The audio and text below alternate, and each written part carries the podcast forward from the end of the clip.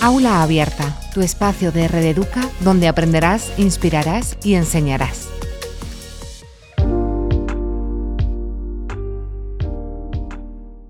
El autismo y las dificultades de comunicación van de la mano, pueden afectar tanto al lenguaje verbal como al no verbal, a la capacidad de iniciar y mantener conversaciones, de interpretar el lenguaje corporal y la expresión emocional, así como la propia comprensión del lenguaje.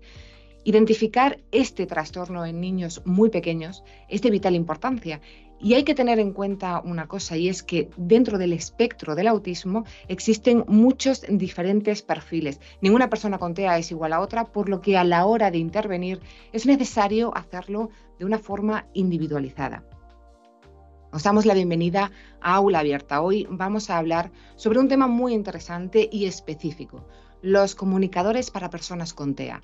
Nos centraremos en el proceso de implementación, la diferencia de los sistemas existentes analógicos sobre los dispositivos digitales y las distintas aportaciones de cada uno de ellos. También aprenderemos los criterios operativos a la hora de elegir un software de comunicación frente a otro. Por lo que si quieres adentrarte en este campo y trabajar con personas con TEA, implicándote en sus procesos de aprendizaje y dar apoyo a familiares y profesionales, quédate porque este seminario te interesa. Además, para tratar esta cuestión tenemos el placer de contar con Luis Pérez, maestro en educación especial, psicopedagogo y especialista en accesibilidad y tecnología para la inclusión, con un máster en informática educativa. Hola Luis, ¿cómo estás? Hola, buenos días. Nada, encantado de estar con vosotros. Nosotros estamos también encantados de, de tenerte con nosotros. Es un privilegio, de verdad, tenerte en aula abierta. Así que empiezo de nuevo, dándote las gracias por aceptar nuestra invitación. Hoy nos vas a enseñar un montón de cosas interesantes sobre un campo tan instructivo como esencial. Pero antes de meternos en materia, me gustaría que nos hablaras un poco sobre tu trayectoria, sobre los pasos que has ido dando hasta llegar a donde estás, incluso voy más allá. ¿Qué ha sido, que esto me interesa bastante, qué ha sido lo que te ha ido moviendo para dedicarte a lo que te dedicas hoy? Bueno, desde muy jovencito empecé a hacer voluntariado con personas con discapacidad y descubrí un mundo que, desconocía. Y a partir de ahí, pues bueno, fui sintiéndome cómodo, interesándome y me fui formando. Eh, pues a los 18 años empecé a ya tener contacto con, el ámbito del autismo y bueno, pues he ido ocupando distintas posiciones, distintos puestos en distintas entidades eh, para ir asumiendo pues, cada vez más, más responsabilidades eh, en, pues, hasta el perfil que, tengo ahora como, como, director técnico en, en Aucavi. Exacto, porque ahora mismo eres director técnico de la Fundación Aucavi, pero también eres o has sido asesor técnico de Aqua eh, Johannesburgo, por ejemplo. Sí, bueno, pues durante un par de años puse en marcha un, centro para adolescentes con, autismo en la ciudad de Johannesburgo, en, Sudáfrica. Y, bueno, pues después me, eh, mantuvieron como, como asesor técnico de, todo el proyecto. Es, que veo que has hecho un montón de cosas y me gustaría que nos hablaras, eh, patrono de la, de la Fundación Adapta. La Fundación Adapta es, es, una fundación que trabaja eh, precisamente para favorecer la calidad de vida de las personas con, TEA a través de la tecnología. Eh, pues desde financiar desarrollos y promover o hacer desarrollos eh, por sí misma, publicaciones, congresos, jornadas y seminarios de formación en tecnología aplicada a autismo. Y, bueno, pues la verdad es que tiene ahí un, ámbito y, un nivel de desarrollo muy importante dentro de lo que es el, panorama internacional en, tecnología aplicada, porque no es no es tan habitual poder encontrar entidades tan específicamente orientadas. Es, está genial porque eso te ha permitido, toda tu trayectoria eh, te ha ido especificando y, siendo súper experto en, lo tuyo, lo cual, eh, bueno, pues me pone súper contenta porque vamos a aprender un montón, en verdad. Em, sé que también eres miembro de la Comisión de Educación de, del CERMI Madrid y de la Comisión de Educación de la Federación eh, Autismo Madrid. Sí, bueno, son dos plataformas eh, fundamentales de, representación y de reivindicación. Eh, y bueno, pues el, ámbito educativo eh, a día de hoy todavía tenemos grandes mejoras para, ir introduciendo y, muchas situaciones que, ir solventando, ¿no? Y desde pues esa posición corporativa en la que agrupamos intereses y, demandas de todo el colectivo desde las distintas entidades eh, y, situaciones, bueno, pues la verdad es que el impacto que, se puede tener o se puede plantear es, es muy interesante, ¿no? Incidiendo en el desarrollo legislativo, eh, tomas de decisiones a nivel administrativo y demás, que, al final es lo que luego pues, se va a traducir en el día a día de, los chicos en los colegios. Em, eh, también estás, eh, o sea, e, eres parte de DAS, formación para la inclusión de alumnos con TEA en centros de educación eh, ordinaria, realmente. Eres docente en másters, expertos y cursos de formación varios y también docente en Orange España eh, sobre tecnología aplicada a personas con TEA, aparte de responsable del programa COAU. Sí, bueno, eh, la Fundación Orange España tiene una orientación muy clara hacia la tecnología para las personas con, TEA dentro de sus líneas de, actuación y bueno, pues también pues tengo el privilegio de poder eh, de que cuenten conmigo para, distintas líneas de, docencia en los distintos programas formativos que tiene. Eh, el programa de compromiso autismo, bueno, pues se va un poco en la línea de, que comentabas antes, ¿no? de, realizar una capacitación a, centros ordinarios para favorecer o, asegurar las mejores condiciones para la inclusión de los alumnos con TEA en la educación ordinaria. esto es especialmente relevante porque es en educación ordinaria donde está la masa de alumnado con, con TEA. Eh, los centros específicos como, los nuestros, en realidad es una minoría la, población a la que atendemos. Entonces, eh, es importante también eh, toda esa masa de profesionales, docentes y, equipos pues tenga acceso a una formación ajustada y de calidad para poder realmente dar una respuesta a los alumnos que ya tienen en, sus centros educativos. Es, es, una labor impresionante, súper importante y, que además te agradezco, te agradecemos todos porque, pues porque es, una necesidad que, hay que, cubrir. Em, no, no me quiero alargar mucho más en la presentación porque, bueno, ya estamos, yo estoy deseando escucharte y aprender todo lo que, lo que nos has venido a enseñar. Gracias por venir, de, verdad, Luis, por tu tiempo, por tu dedicación. Por mí, eh, por mi parte, eh, ya me despido, pero os tengo que recordar que en Aula Abierta seguimos trabajando con el objetivo de especializar el sector educativo a través de una oferta de formación didáctico-pedagógica del más alto nivel, de la mano de profesionales en activo, como es el caso de Luis Pérez. Muchísimas gracias por estar con nosotros y a vosotros, como siempre, por acompañarnos. Hasta la próxima. Me quedo atenta. Bueno, pues vamos a abordar el tema de los comunicadores digitales para personas con TEA.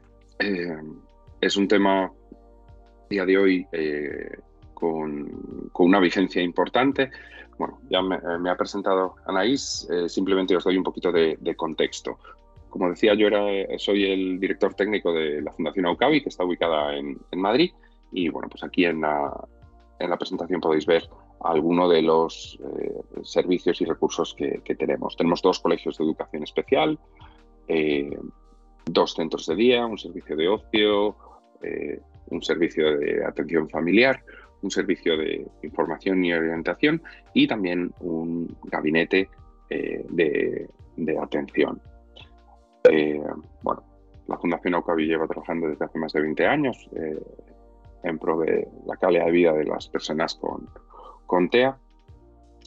Y bueno, pues desde este contexto es desde donde hemos ido eh, pues, trabajando en nuestra actualización y especialización para poder dar una respuesta lo más ajustada posible.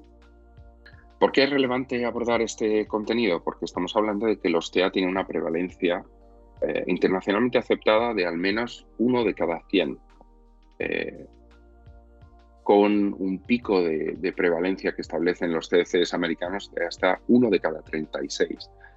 Evidentemente la horquilla es muy amplia, lo que sí que parece claro es que la prevalencia de los TEO, de las TEA eh, está muy lejos de, crecer, eh, sino al contrario, eh, se va incrementando. probablemente ahora estemos más cerca de uno de cada 85 personas presente algún tipo de trastorno del espectro del, autismo. Estas cifras son eh, muy, muy relevantes porque al final no somos los especialistas quienes vamos a atender a personas con TEA, sino que las personas con TEA están en el mundo. Si hablamos de que es uno de cada 85 personas, nos las vamos a cruzar en todos los contextos y vamos a convivir en todos los contextos con, con ellas. Hay algunos datos que son especialmente preocupantes, eh, como es eh, la prevención de acoso escolar para el alumnado con TEA. Eh, bueno, pues más de cuatro veces la tasa de acoso escolar que recibe cualquier alumno. Esto en gran parte se debe a las características propias del trastorno y en gran medida a las dificultades de comunicación. Es absolutamente imprescindible abordar eh, el área de, la comunicación como una prioridad de primer nivel para poder dar una respuesta eh, ajustada al alumnado con, con, TEA. Para hacerlo, eh, nos gusta plantear un modelo de, intervención, un concepto de intervención completamente global, eh, ajustado al mundo en que vivimos, centrado en bueno, pues, desarrollar un nivel de calidad de vida eh, lo más importante posible para la persona con TEA y eso necesariamente va a pasar por eh, la reivindicación y el trabajo en pro de sus derechos. Esto se va a traducir en un esfuerzo para mejorar eh, cualitativa y cuantitativamente la participación de la persona con TEA en el entorno, pero esta línea de trabajo eh, inevitablemente nos lleva hacia una exposición a un nivel de vulnerabilidad mucho mayor. Y esto nos vuelve a vincular con un rango de responsabilidad y ética profesional eh, pues a, un nivel muy, muy demandante porque además todo esto pues, ocurre con eh, la comunidad, tanto dentro de la comunidad como, con la participación de la propia comunidad en nuestros entornos, en un modelo, como veis, de, inclusión plena y real. No se trata de, participar en un espacio o de compartir un espacio, más bien, se trata de participar eh, en las acciones, en los espacios, en los entornos y en los servicios eh, en el mayor rango eh, posible de, desarrollo. Bueno, vamos a, a lo largo de hoy, de esta mañana, vamos a intentar eh, bueno, pues, marcar un poco un, rumbo como, como un faro en, un contexto especialmente complejo en el que tenemos pues muchísimas opiniones, testimonios y, y demás. Bueno, vamos a intentar eh, ofreceros una orientación desde eh, un planteamiento técnico eh, basado en la evidencia y bueno, pues lo, más alejado de las opiniones subjetivas que, podamos tener todas las personas. al abordar el, el tema de la tecnología, es importante a día de hoy, la tecnología es una realidad, está presente en toda nuestra vida de forma absolutamente masiva y, eh, bueno, pues eh, en, el día a día más cotidiano, ¿no? Ya no es un elemento ajeno, es un elemento del que participamos continuamente a distintos niveles en todos los ámbitos de nuestra vida, lo llevamos continuamente eh, nuestros dispositivos con nosotros y son elementos prioritarios. En este sentido, hace ya muchísimo tiempo, ¿no? Henry Ford, a principios, a finales del, siglo XIX, y ya, ya, estamos hablando de hace dos siglos, hablaba de que la tecnología no debería estar reservada a unos pocos, sino debería estar accesible a todos. Estamos hablando cuando eh, la tecnología está eh, empujando la máquina de vapor y la gente se lleva las manos a la cabeza porque eh, nadie debería ir más rápido que un caballo, podría generar lesiones. Pero algunas personas con, con esa visión innovadora lo tenían claro. Yo creo que esta frase, siendo muy antigua, tiene una vigencia absoluta, porque a día de hoy todavía eh, recibimos a muchísimas, muchísimas opiniones, de, tanto de profesionales como de familias, que nos plantean que, bueno, dadas las dificultades que tiene la persona, realmente no es susceptible de que emplee la tecnología, siendo el paradigma justo el contrario.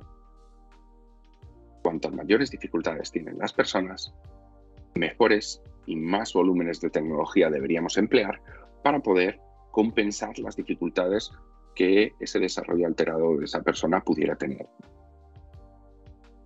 Y en la misma línea, eh, bueno, pues sin, obviar esa presencia, sino al revés, reconociendo esa presencia masiva de la tecnología en nuestra vida, hay una frase de, Laurie Anderson, la, mujer de Lou que mm, yo creo que también es, muy oportuna. Dice que la tecnología es actualmente es la hoguera alrededor de la cual nos contamos nuestras historias.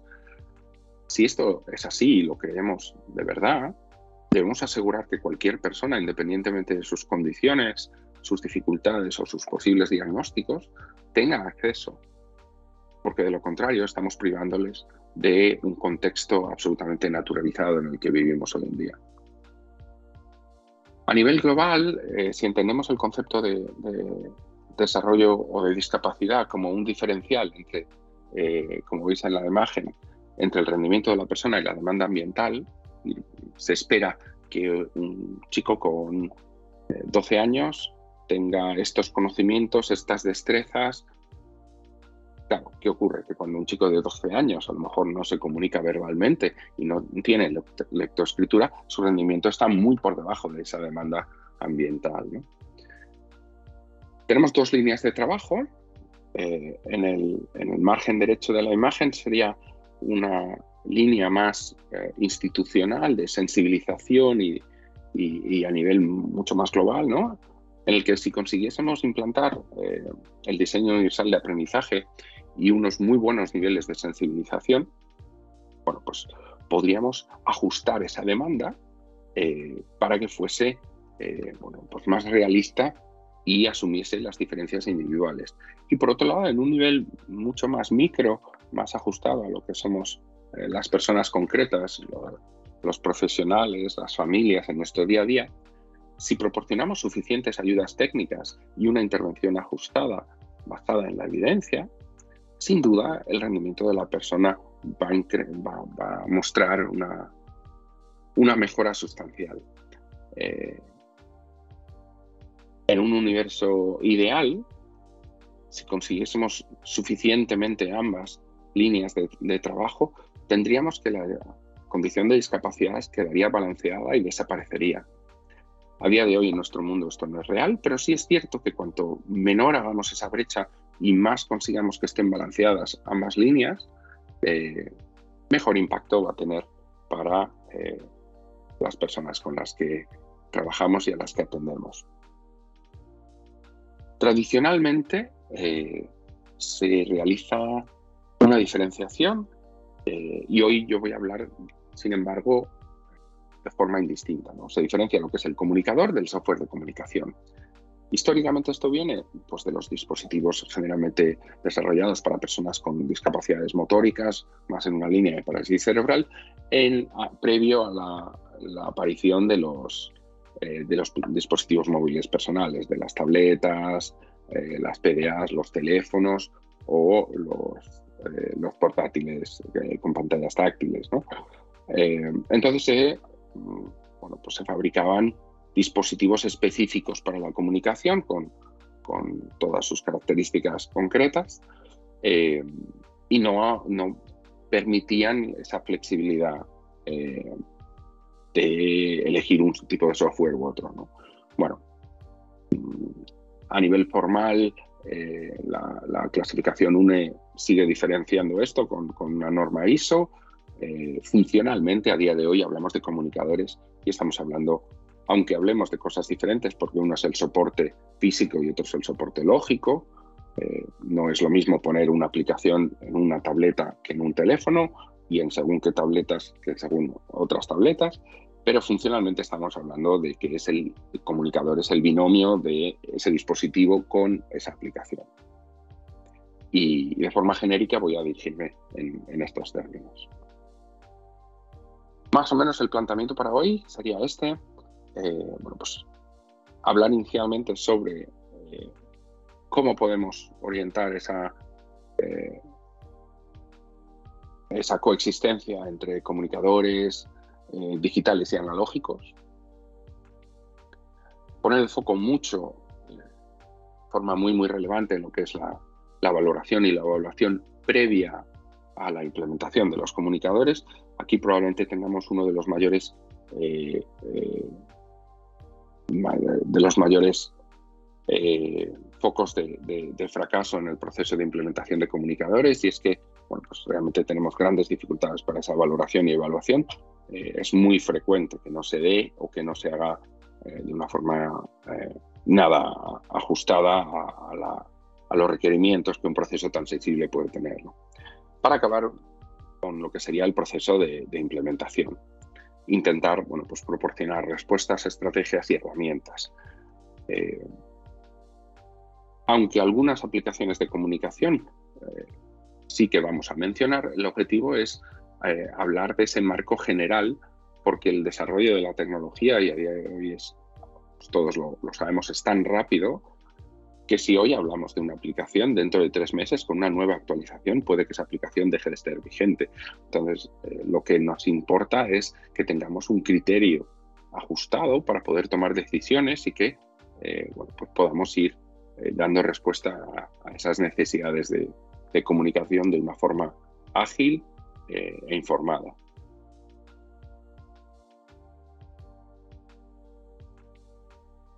Lo que es la comunicación aumentativa, eh, el, paradigma de, la comunicación aumentativa eh, ha cambiado y está cambiando. Eh, tradicionalmente se hablaba de sistemas alternativos aumentativos de comunicación. ya está bastante extendido una modificación en ese concepto para hablar simplemente de sistemas aumentativos de comunicación. En parte para evitar la confusión y, el daño generado por esa coletilla de, alternativo como si fuese una opción. En lugar del lenguaje verbal vamos a usar otros sistemas con otros soportes.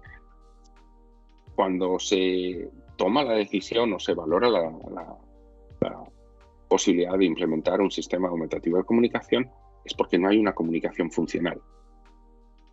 Y estamos hablando de que este es un derecho de primer orden para cualquier persona.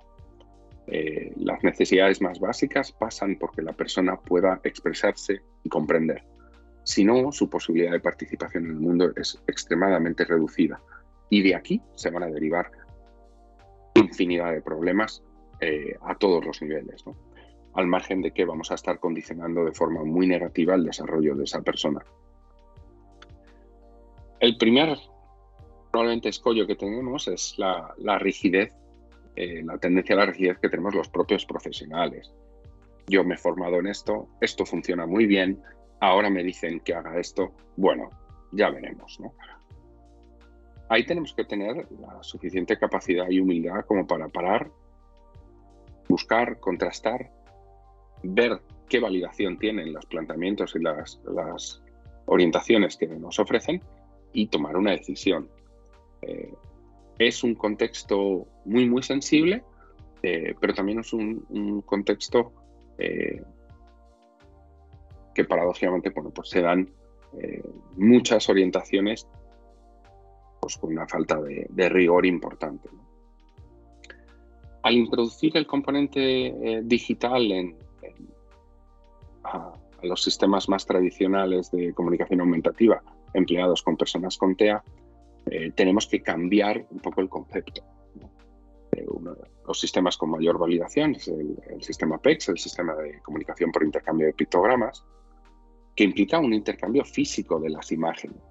Y aquí, bueno, pues siempre surge una duda muy cómica que es, bueno, cuando lo ponemos en digital, ¿qué es lo que hace la persona? ¿Entrega el dispositivo? No, no, se puede entregar un dispositivo digital, no, no, es una dinámica habitual. Nosotros no vamos entregando nuestro móvil o nuestra tableta.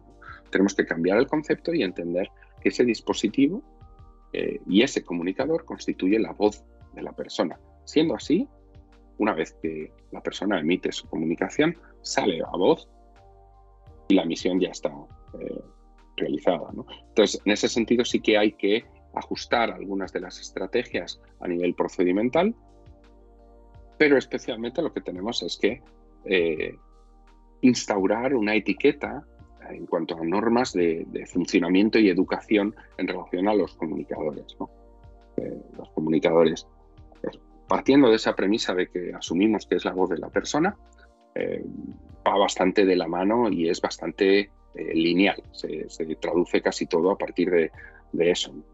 No hay mucho que, que discurre. Eh, mientras una persona está hablando, nadie le pone la mano en la boca, resultaría extraordinariamente invasivo. eh, nadie te prohíbe decir una palabra u otra, las puedes decir, estas son las consecuencias que puedan tener, etcétera, etcétera.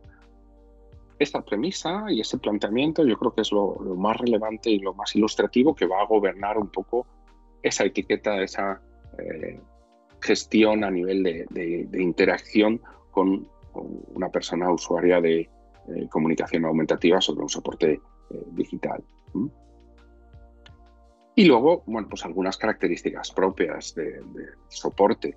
Eh, sí que tenemos algunas cosas muy concretas, pues eh, cuestiones sensoriales, eh, de brillos, carcasas, bueno, toda una serie de, elementos que tenemos que tener en cuenta, tenemos que valorar y tenemos que buscar respuestas, soportes que se ajusten a las peculiaridades y necesidades de, de las personas con las que estamos en ese momento trabajando. Aquí os pongo eh, un par de libros que son gratuitos, eh, desarrollados por el CEAPAC y que yo creo que vienen muy bien de cara a esa sensibilización, a esa percepción del de, cambio en el paradigma en, la interacción eh, con una persona con, comunicación aumentativa sobre un dispositivo digital. Están más orientados hacia eh, personas con otro ámbito de, dificultades no propias de los TEA, pero son 100% aplicables. Son libros eh, muy sencillos, muy claros y que sí que bueno, pues pueden plantear esa, una, línea de, sensibilización y de reflexión sobre eh, esas peculiaridades en la interacción que es, es, muy positivo. También son muy interesantes para sensibilizar al contexto de la persona con, con un comunicador digital. Con mucha frecuencia encontramos que se da una confusión eh, muy importante entre eh, lo que son los apoyos visuales y el comunicador. Los pictogramas son un soporte, son un contenido eh, dentro de una estructura de apoyo que, son, es lo que representan los apoyos visuales. Esta línea de trabajo tiene una validación científica muy consolidada, eh, estadísticamente eh, lo que es a nivel de procesamiento visual, las personas con TEA eh, es donde presentan menos alteraciones. Y por otro lado también el hecho de tener un estímulo con una permanencia temporal, a diferencia de acción verbal, también ofrece mucha más garantía cuando trabajamos con personas con una discapacidad intelectual, con dificultades atencionales, etcétera, etcétera si vamos subiendo el nivel de ansiedad, nervios, las dificultades eh, a todos los niveles, bueno, pues vamos viendo que esos apoyos visuales cobran más, valor. Esto que está contrastado y estudiado por la población con TEA, en el fondo no deja de ser una realidad eh, de la que toda la población se beneficia. Eh, en el transporte público podemos ver que es uno de los elementos más fundamentales en, los metros en cualquier metro de cualquier país del mundo. Tenemos una señalética muy importante y cuanto más visual y menos impacto eh, lingüístico tiene, más funcional es, más operativa es para emplear para todo el mundo. Eh, en cualquier espacio de ocio eh, y, espacio comunitario y servicio comunitario encontramos toda una serie de servicios siempre detallados, como servicio de información, los aseos, ascensores, bueno, toda una serie de apoyos visuales que nos sirven para navegar y gestionarnos, aunque no seamos conocedores de ese espacio, eh, reduciendo nuestros niveles de ansiedad, nuestros niveles de, estrés. Ese es el papel que juegan los apoyos visuales. Un comunicador, aunque pueda contener pictogramas o palabras o imágenes o una combinación de los tres, eh, de los tres soportes, eh, no es formalmente un apoyo visual. Cualitativa y cuantitativamente es completamente diferente. La diferencia en la direccionalidad. Los apoyos visuales generalmente los elaboramos para presentárselo y tiene un componente receptivo, para que la persona participe, comprenda y entienda qué se espera de él, dónde está, etcétera, etcétera, etcétera, que pueda ajustar su conducta al entorno y al momento. Sin embargo, el comunicador es lo contrario tiene un componente expresivo en el que eh, lo que se busca es que la persona tenga un papel activo en que el entorno se ajuste a él. ante su demanda, ante su expresión, ante sus sentimientos, opiniones. Por otro lado, los apoyos visuales tienen una concreción de uso muy específica. En la imagen veis eh, un, horario semanal con la actividad principal del día en contexto de, cole. Sirve para esto, no, no sirve para otras cosas. Sin embargo, un comunicador sirve para lo que sirve el lenguaje, para lo que sirve la comunicación, para expresar intereses, necesidades, sueños, deseos, absolutamente cualquier cosa que la persona quiera expresar en ese momento. La funcionalidad mm, en la misma línea. Eh, tiene una orientación, digamos que los, niveles son eh, muy diferentes en cuanto a eh, la concreción y la restricción o la definición específica que puede tener un apoyo visual, en el que podemos tener eso, para elegir un menú. Si vamos a un restaurante y tienen una carta infantil, con mucha frecuencia tiene imágenes, de tal forma que incluso niños eh, pequeños sin capacidad lectoescritora puedan elegir simplemente guiándose por las imágenes.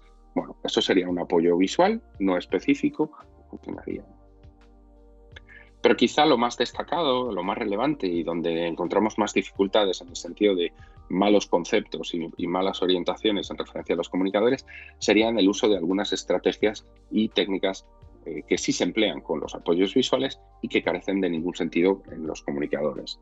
En la imagen del calendario semanal podéis ver que hay un día que aparece destacado y aparece con una flecha. Esos son marcadores temporales marcadores temporales solo tienen sentido sobre un soporte que tenga un carácter temporal. Cuando estamos hablando de que comunicador constituye la voz de la persona, pues evidentemente no tiene ningún sentido. Otro elemento muy usado en los eh, apoyos visuales es el aspa, el tachar un elemento. Eh, por algún motivo sucede un imprevisto y esto es lo que está planeado, pero no puede ser. Bueno, entonces presentamos un aspa que se pone sobre la imagen para expresar que ha habido una cancelación, un cambio, lo que fuera. Generalmente, debajo, al lado, en otro momento, se presenta la actividad que sí que va a desarrollarse. No con poca frecuencia nos llegan personas con un comunicador no muy bien implementado en el que eh, aparecen eh, símbolos tachados y el argumentario es, bueno, es que si no lo estaría pidiendo todo el día aquí cabe que nos planteemos mm, si nosotros estaríamos pidiendo vacaciones todos los días o estaríamos pidiendo siempre eh, chocolate o bueno, distintos elementos que puedan ser muy, muy reforzantes para nosotros. Lo haríamos. Pues es que tenemos la experiencia que por mucha insistencia que mantengamos, realmente vamos a irnos de vacaciones en los periodos de vacaciones. Entonces tenemos una capacidad de autorregulación eh, significativa con una gestión del tiempo también muy concreta que nos permite eh, eh, poder abordar esas situaciones. Pero en realidad, desde esa premisa que el comunicador resulta y es la voz de la persona, tenemos que entenderlo como cuando un niño pequeño empieza a pedir, puede pedir 5.000 veces tomarse un helado, que si estamos en enero y el niño está malo, vamos a decir que no, hasta que vamos a dejar de escucharlo. Digamos que sobre ese concepto yo creo que queda bastante claro éticamente no se sostiene el, poder tachar elementos de, un comunicador. La persona se tiene que poder expresar, otra cosa es cómo se la responde. Y quizá la primera pregunta debería haber sido esta. ¿Por qué vamos a pasar de un sistema de comunicación aumentativo analógico, un cuaderno de comunicación, línea PEX, a un comunicador digital? ¿Qué es lo que nos, nos aporta? Y aquí sí que hay algunos elementos que son absolutamente clave y que, son pues, eh, mejoras muy significativas. Lo primero es que eh, hay un incremento eh, funcional del, vocabulario disponible. Cuando una persona ya maneja un vocabulario de cierto tamaño, la navegación en un elemento analógico va a ser siempre mucho más lenta.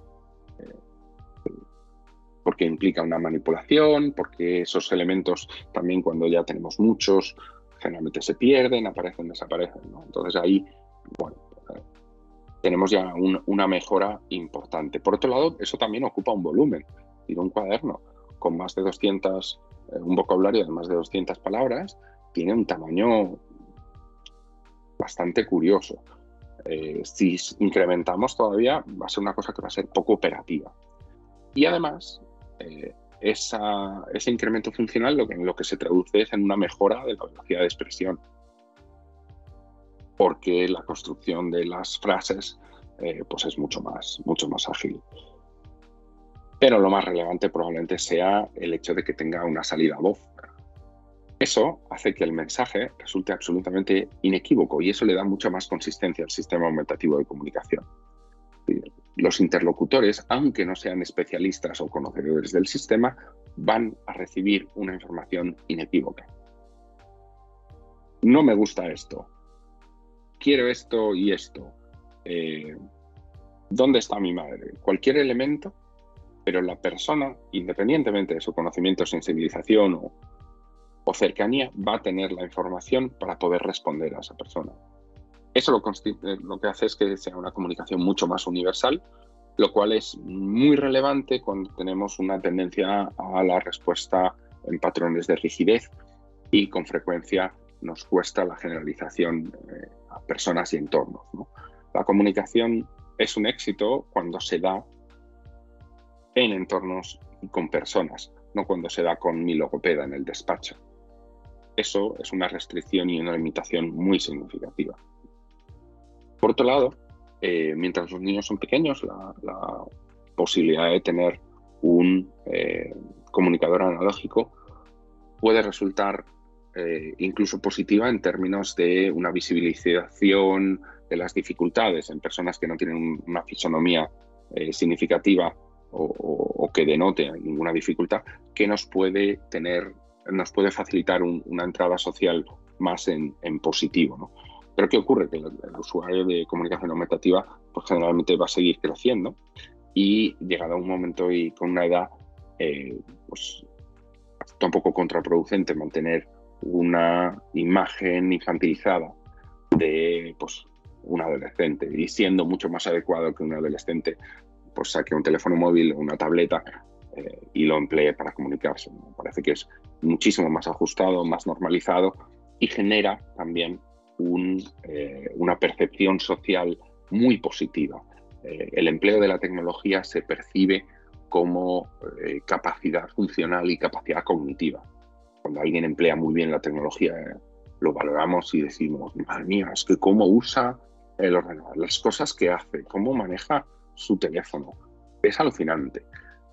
Esto, cuando tenemos asociado un concepto de discapacidad, eh, bueno, pues nos ayuda a que eh, la actitud social eh, pues sea mucho más en, positivo como contraste con el empleo de un comunicador analógico, lo cual pues es muy a valorar, porque al final la comunicación se da en contextos sociales y si generamos una respuesta en positivo y de cercanía, pues siempre va a ser mucho más interesante. Hace unos años hicimos un estudio, eh, nosotros tenemos un, volumen de usuarios de comunicación aumentativa muy, muy importante en, la Fundación Aucavi y también tenemos un volumen muy importante de, usuarios que eh, emplean un comunicador digital. No, no me voy a entretener, pero bueno, pues el, diferencial es muy claro. Eh, el 90% de las familias que tienen un comunicador analógico, el 90% afirma que les gustaría que se pasase a un dispositivo digital en el futuro. Eh, la percepción es que es estigmatizante en cuanto que sus hijos dejan de ser pequeños y eh, ninguna familia refiere el uso del cuaderno para la respuesta a preguntas. Está mucho más orientado hacia la demanda directa de intereses del niño. Sin embargo, cuando vamos a los comunicadores, de un 62% de satisfacción, pasamos a un 88% que traslada que el comunicador sí que se ajusta a las necesidades de su hijo. Eh, ninguna familia se arrepiente de la transición a un comunicador digital. El 100% de los alumnos que eh, se ha hecho una transición a comunicador digital ha incrementado eh, funcionalmente su vocabulario. Y por otro lado, también se dan muchas más funciones comunicativas de forma continuada en el tiempo entre los usuarios de comunicadores digitales. A partir de aquí, cuándo, cómo y por qué se toma la decisión de hacer la transición del analógico a digital. Con mucha frecuencia se nos plantea eh, que tiene que darse unos prerequisitos. Eh, tiene que tener intención comunicativa, se escucha con relativa frecuencia, no puede tener dificultades motrices, tiene que tener una buena precisión eh, del señalado, eh, no puede tener graves problemas de conducta. Los dispositivos digitales sabemos que son sensibles y no llevan bien lo de recibir eh, golpes, caídas o lanzamientos. Eh, claro, debe saber usar el dispositivo, porque si no sería una dificultad importante. En la edad de la persona, esto probablemente es de los más perversos. Ya, os anticipo, no, no, estos no son requisitos reales, pero sí son argumentos que muy frecuentemente se, esgrimen.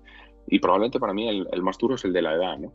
Em, si nos llega una persona con 16 años sin una comunicación funcional y alguien tiene la capacidad de afirmar que es que es muy mayor para implementarle un sistema de comunicación, hombre, eh, este chico ya lleva 16 años pasándolo muy, muy mal, sin una posibilidad de expresión eh, funcional a su, a su contexto, sin una capacidad de, participación mínimamente razonable. Así que, bueno, pues con 16, con 26 o 36 mm, es un esfuerzo que merece la pena, porque es que es una de las herramientas más básicas que tenemos las personas. Eh, el coste suele ser un argumento muy, eh, muy sostenido. La realidad es que bueno, pues, los costes se pueden gestionar de muchas formas y en cualquier caso, os planteo una reflexión sencilla. ¿Cuánto pagaríais por vuestra voz? Desde ese planteamiento yo creo que eh, abordar una inversión que habitualmente va a ser siempre por debajo de los 1.000 euros es muy razonable. Eh, muy razonable porque no es una inversión que se tenga que hacer mensualmente ni cada año, sino que es una inversión con un carácter bastante longitudinal. Pero bueno. Para otras, mm, algunas personas insisten en que, claro, es que si no evoluciona en, el sistema de comunicación aumentativa, ¿por qué y para qué? Bueno, pues a lo mejor uno de los elementos es que no evoluciona porque no tiene esa motivación y un dispositivo digital puede eh, resultar importante. ¿no? El tema de la conducta, sin duda, bueno, pues uno de los argumentos puede ser para tener esa conducta el no poder expresarse, el no poder comunicarse.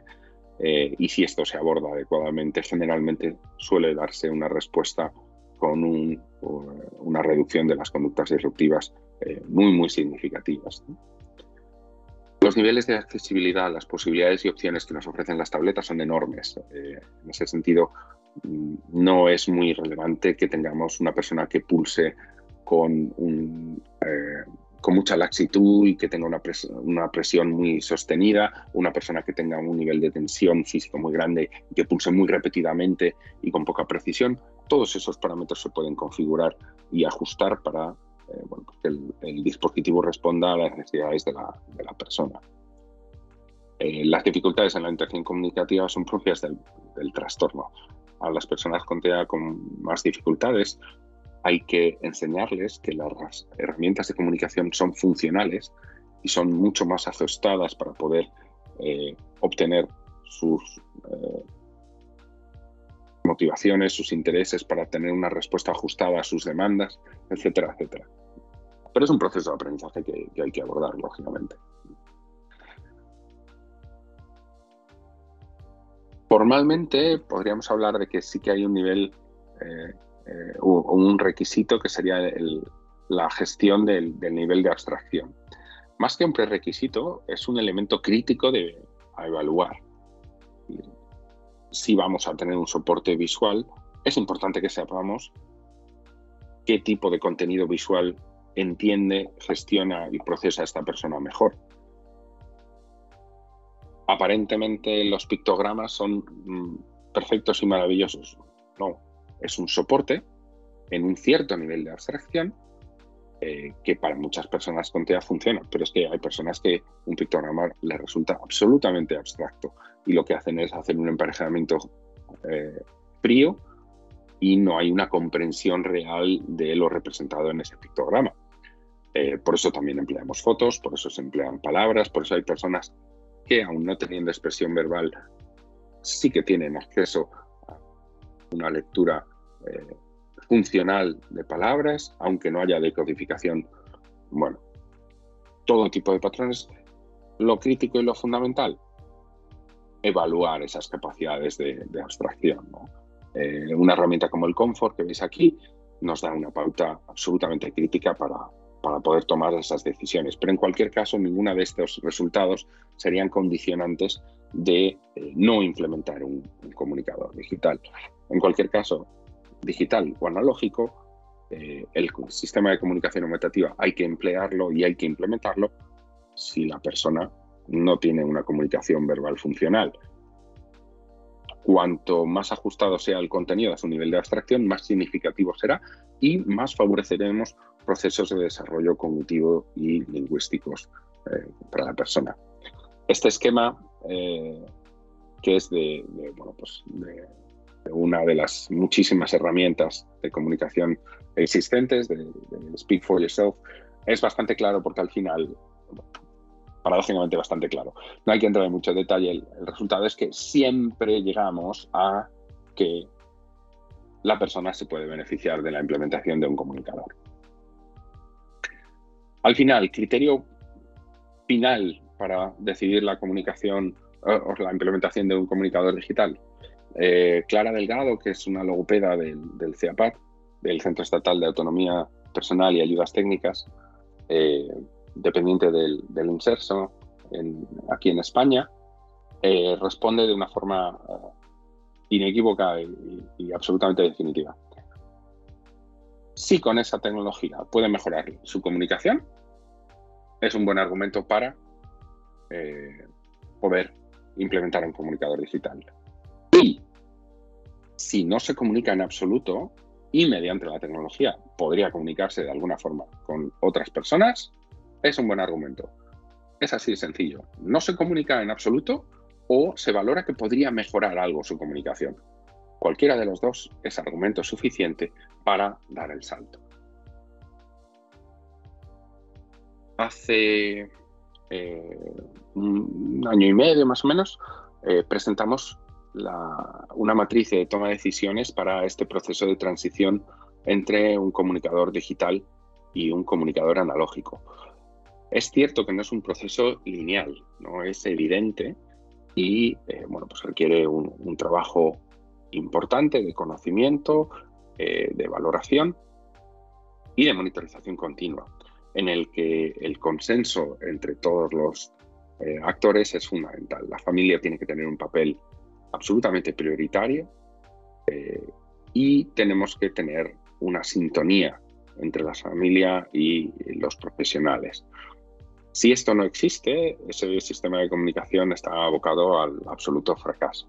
Bueno, aquí veis un poco el concepto. Hemos parametrizado desde el equipo de comunicación de Aucavi, eh, tenemos un grupo de trabajo sobre comunicadores y pues hemos parametrizado un poco esa toma de decisiones para poder eh, asegurar al máximo el éxito en el proceso de, transición entre un comunicador analógico y eh, digital, como veis en, la imagen. La siguiente pregunta es, bueno, vale, ya estamos convencidos, entonces, ¿qué, es lo que elijo? ¿Qué es lo que elijo respecto a dispositivo y, la aplicación? Bueno, lo primero es que tenemos que hacer un análisis del contexto. ¿Dónde se comunica? ¿Dónde vive esta persona? ¿Cuándo? se comunica, qué tipo de interacciones tiene, con quién, qué recursos, qué, bueno, todo ese tipo de cosas. Eh, y por supuesto también los, los apoyos con los que cuenta, los apoyos respecto a familiares, profesionales, equipos, centros, servicios, recursos. ¿no? ¿Y cuáles son las actitudes? Si tenemos una familia, eh, que el papá es informático y, es un especialista en desarrollo en desarrollos en Android, no va a tener ningún sentido que le propongamos implementar un comunicador sobre un dispositivo de, Apple, puesto que es especialista en otra línea. Eh, y en esa línea de, reflexiones, pues bueno, cuando tenemos una eh, diferencia importante entre lo que es las opiniones o la orientación de la familia y los profesionales, pues lo único que cabe es hacer un trabajo de eh, sensibilización y formación eh, hasta que lleguemos, consigamos llegar a un consenso. A día de hoy, bueno, pues cada vez tenemos más y más dispositivos de todo tipo. Bueno, pues tenemos que ajustar la realidad a, lo que son las necesidades e intereses de, las personas. Eh, un niño de 5 años no puede llevar un, iPad de 12 pulgadas, porque básicamente le vamos a generar una lesión de espalda. y en esa línea, muchas. Las aplicaciones, fundamentalmente, eh, tenemos, hemos eh, desarrollado también un trabajo para categorizarlas entonces tendríamos eh, cuatro orientaciones básicas de aplicaciones, las que tienen una orientación muy específica para alumnado con, o personas con TEA, que tendrían esa orientación PEX, de, comunicación por intercambio de imágenes, la que es más tradicionalmente de personas con parálisis cerebral, que serían los tableros enlazados, metodológicamente una cuestión muy específica sería la planificación motora, eh, y luego, por otro lado, los motores predictivos de lenguaje, al igual que los que tenemos en nuestros propios en los dispositivos pues, de mensajería, de escritura en, texto, también existen motores predictivos de lenguaje basados en, eh, soportes visuales, en imágenes. En ese sentido, también podemos categorizar esos comunicadores entre comunicadores básicos, que estamos hablando, pues, en la siguiente imagen lo podéis ver un poco, ¿no? Eh, los básicos estaríamos hablando de muy pocos elementos por pantalla para personas con grandes dificultades de discriminación, muchas más dificultades cognitivas, con un vocabulario funcional eh, pues, eh, muy, muy restringido, ¿no? y con pocas opciones a nivel de configuración y, y, demás. Estaríamos hablando de una comunicación muy directa, de un único elemento, Tendríamos los comunicadores medios que nos ofrecen ya muchas más funcionalidades, pero no tantas como pueden ofrecernos los comunicadores complejos en los que ya tenemos un salto mm, cualitativo muy importante. En general, los comunicadores medios suelen ser eh, estadios intermedios de, evolución en, muchos casos para acabar pasando a comunicadores complejos si la evolución es la esperable y, es en, en, positivo. ¿no? Bueno, eh, a nivel conceptual, ya desde hace unos cuantos años tenemos el tema del lenguaje natural asistido, que también eh, pues tiene a día de hoy un, impacto importante, pero no condiciona eh, el soporte, es decir, ni el dispositivo ni la aplicación. Esto es más una cuestión funcional a nivel metodológico, como sería esa orientación PEX, que pues, básicamente sería lo que es la, metodología de instrucción, lo que estaría condicionando, y aquí estaríamos hablando de, lo mismo. Es decir, en ambas orientaciones, que sí son eh, contrapuestas en gran medida, bueno, estaríamos hablando de eh, que se podrían desarrollar sobre distintos soportes eh, pues de forma muy, muy clara. ¿no? Bueno, tendríamos muchos elementos, de estos elementos van desapareciendo, eh, se dejan de mantener, de actualizar. Es infinita la variedad. Es probablemente el rango de categoría de, aplicaciones específicas para personas con TEA más, más importante que existe. Nosotros tenemos contabilizadas eh, por encima de 450 comunicadores.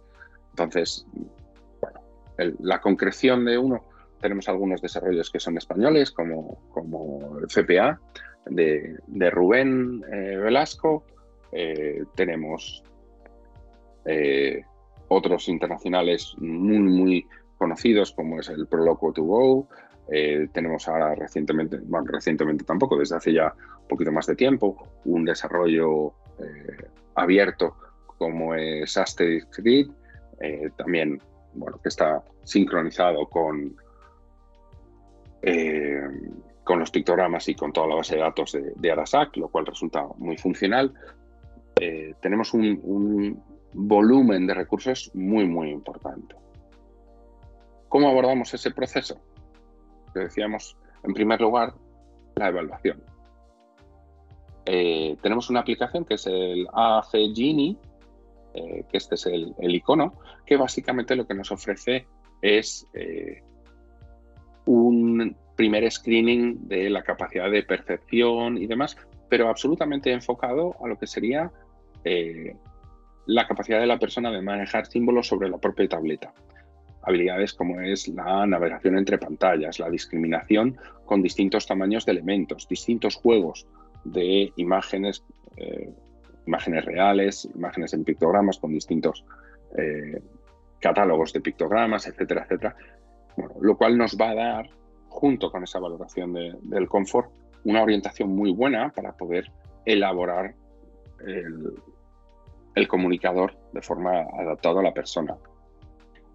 Esta herramienta, Smart ASD, es fruto de un desarrollo de un proyecto europeo en el que también participamos nosotros, que lo que hace es valorar la capacidad de manejo tecnológico que tiene la persona. Esto nos va a dar una clave sobre líneas de trabajo que vamos a necesitar reforzar si vamos a implementar ese comunicador. Es decir, las personas que empleen un comunicador digital tienen que aprender que el simbolito de la batería de arriba indica lo que indica y que el procedimiento para evitar dificultades es cargar ese dispositivo. Bueno, todo ese tipo de información y muchísima más la podemos obtener a partir de la evaluación que realiza eh, Smart ASD sobre un soporte de eh, inteligencia artificial que nos hace una propuesta también de intervención ofreciéndonos aplicaciones para poder eh, trabajar distintas áreas con, las personas. Estamos hablando de que necesitamos una valoración muy, muy compleja a nivel de comunicación. Es interesante concretar las habilidades motrices. El perfil sensorial, que no es una cosa que tan habitualmente se, desarrolle. Eh, por supuesto, gustos, intereses, motivaciones. En qué estadio de, conocimiento y destreza y manipulación de, tecnología se mueve la persona y qué orientación tenemos. Algunas buenas prácticas muy sencillas eh, pero que sí que van a suponer una diferencia cualitativa en este proceso de implementación, es que tengamos muy claro, el comunicador es un dispositivo individual, siempre con esa premisa, es la voz de la persona y a partir de ahí todo va. Eh, es fundamental hacer un proceso de alfabetización digital, mínimo de mantenimiento. Bueno, pues los dispositivos no suelen llevarse muy bien con el agua, no suelen llevarse muy bien con los golpes, tenemos que tener un poco de cuidado, bueno, pues podemos establecer algunos elementos como el que veis en la pantalla. Esto es una balda de comunicadores. Es un espacio que se puede encontrar a través de todos los servicios, en todos los espacios eh, y centros de nuestra entidad, que solo y exclusivamente sirve para dejar los comunicadores. De tal forma que cuando una persona, por lo que sea, haciendo gimnasia, en un momento de cansancio, lo que sea, no quiere llevar su comunicador encima, en lugar de dejarlo en cualquier sitio, lo deja aquí y siempre va a poder volver a cogerlo ahí y nadie va a tocar su comunicador en la balda de los comunicadores porque eh, pues todo el mundo ha aprendido que es eh, lo que es. Eh, por supuesto tenemos, como decía antes, el tema de la batería, el tema del sonido, el tema del el brillo de pantalla. Bueno, son una serie de cosas que en esa línea de alfabetización digital básica el usuario de, un comunicador digital debe ¿Por qué es importante que el comunicador sea exclusivamente un comunicador? La tentación es que, bueno, tenemos su comunicador, pero también teniendo acceso a YouTube y a una serie de aplicaciones con las que puede estar y pasar el rato y estar entretenido, pues, pues mira, no vamos a llevar dos dispositivos. El problema es que la voz de la persona tiene que estar disponible 24 horas al día, 365 días al año. Y eso lo que nos hace es que tenemos que preservar la batería.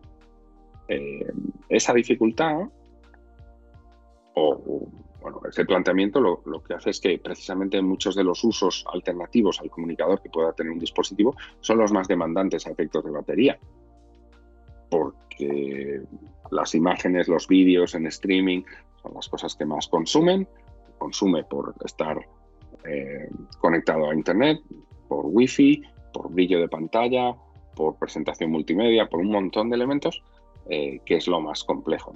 Por otro lado, si además eh, la comunicación constituye una dificultad inherente del trastorno y hay un trabajo explícito en favorecer la interacción comunicativa, vamos a no poner algunos elementos extremadamente motivantes eh, a competir contra eh, el esfuerzo que puede suponer una comunicación funcional sobre un sistema.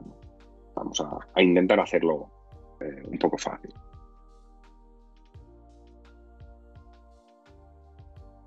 En lo que es el, proceso eh, físicamente de, cómo construimos ese comunicador, bueno, pues esto es otro desarrollo que, el grupo de comunicadores de, de Aucavi llevamos a, cabo y bueno, pues planteamos este modelo en, en 12 pasos, ¿no? en el que hay una valoración muy extensa, eh, de la persona, su realidad su contexto, se establece esa línea base de comunicación en la que está en este momento la persona, se realiza un mapa de vocabulario funcional actual con eh, lo que sería pues eso, la zona de desarrollo proximal de ese lenguaje, es decir, una estimación de eh, crecimiento realista de ese vocabulario en un corto medio plazo.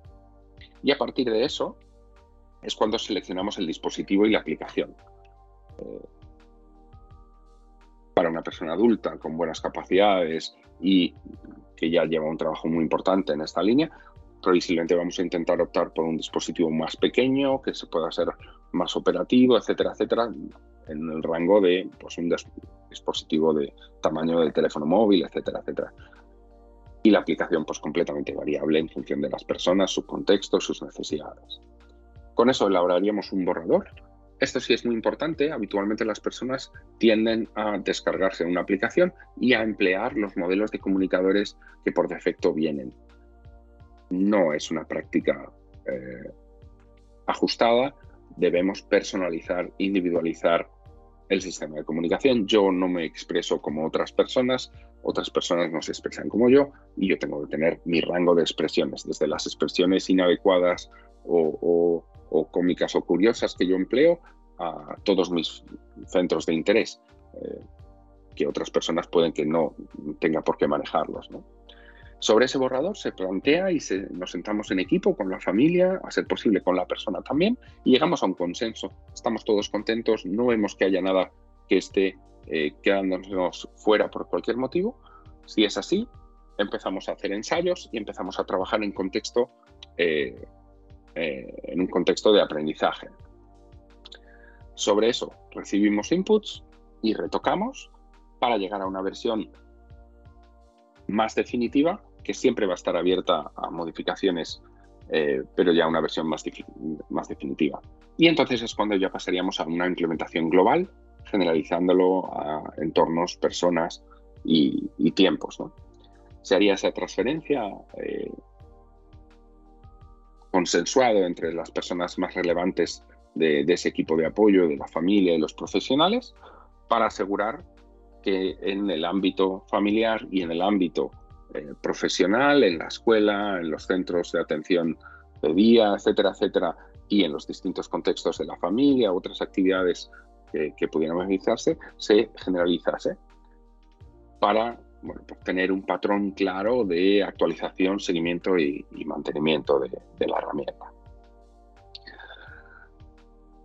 Ese proceso de la construcción física debe tener en cuenta lo que es la navegación funcional, qué categorización semántica maneja la persona, cuál es la evolución sintáctica a nivel de desarrollo del lenguaje que tiene y una cosa muy, muy simple, extraordinariamente reforzante y potente, y es que los dispositivos, al margen de lo buenos que sean y, todas las opciones que tengamos, son dispositivos electrónicos. Es decir, se pueden romper, se pueden quedar sin batería, pueden pasar muchas cosas. Entonces, una vez que tenemos construido ese comunicador digital, se capturan todas las pantallas del comunicador, se imprimen, se plastifican y se tienen varias copias analógicas del mismo comunicador disponibles. ¿Por qué? Para tener una copia de seguridad, un respaldo en caso de emergencia. Uno de los procesos más bonitos, pero también más complejos, es el ajuste y la selección de la voz. Eh, yo con el aspecto que tengo y la voz que tengo, pues no me encontraría muy cómodo con una voz muy aflautada de niña. Y esto con frecuencia se, pasa por alto.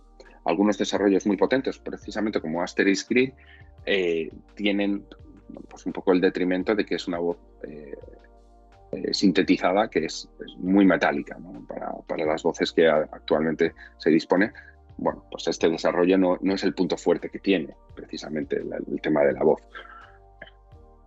Es un proceso que es, eh, ya digo, es, muy bonito, pero es muy, muy eh, importante. Y bueno, pues definir dentro de esa funcionalidad pues, botones a nivel operativo que vamos a, emplear, etcétera, etcétera. Siempre intentar realizar un diseño completo, es decir, ver eh, el diseño máximo, aunque estemos empezando por un volumen de vocabulario pequeño, intentar que el comunicador no vaya sufriendo cambios radicales continuamente, sino que tenga una estructura en la que permita ir escalando ese desarrollo del lenguaje. Eh, y en función de las personas, esto tampoco es nada taxativo ni, rígido, eh, evitar colores. Colores en el sentido de la categorización eh, por colores a, nivel, a nivel semántico. Eso viene del contexto de la parálisis cerebral y tiene sentido. Para algunas personas funciona, perfecto, se mantiene, pero no es una necesidad para el global. ¿no? Esto sería un, planteamiento extremadamente sencillo en el que veríamos eso, pues la línea frase en la parte de arriba, el cambio de, vocabulario, como veis, con muchos huecos en esa línea de proporcionar un sentido de escalabilidad. ¿no? Pila de estructuración, aquí pondríamos esos elementos que son continuos y que en toda pantalla tiene que aparecer. Quiero, no quiero, no me gusta, mm, déjame, lo que valoremos. ¿vale? Y una columna de navegación no es normativo, no tiene que ser la columna de navegación y la fila de estructuración. Podemos tener estos elementos absolutamente permanentes en nuestra comunicación en vertical en una columna, lo podemos tener en el lado izquierdo. No, existe absolutamente ningún trabajo que nos defina una eh, mejor orientación en ese sentido. Al final, eh, bueno, es un proceso eh, muy sensible por lo personal, por lo eh, relevante y, la implicación que tiene. Si conseguimos que este proceso bueno, pues se rija por eh, valores sociales, valores profesionales, éticos y evidentemente los más básicos, universales, bueno, pues vamos a poder eh, garantizar que en esa línea vamos a tener una, una respuesta mucho más ajustada de eh, lo que podríamos esperar si no tenemos estas, estas consideraciones. Y esto es un poco lo que os quería trasladar hoy en relación a la implementación de comunicadores digitales. Muchas gracias por vuestra atención.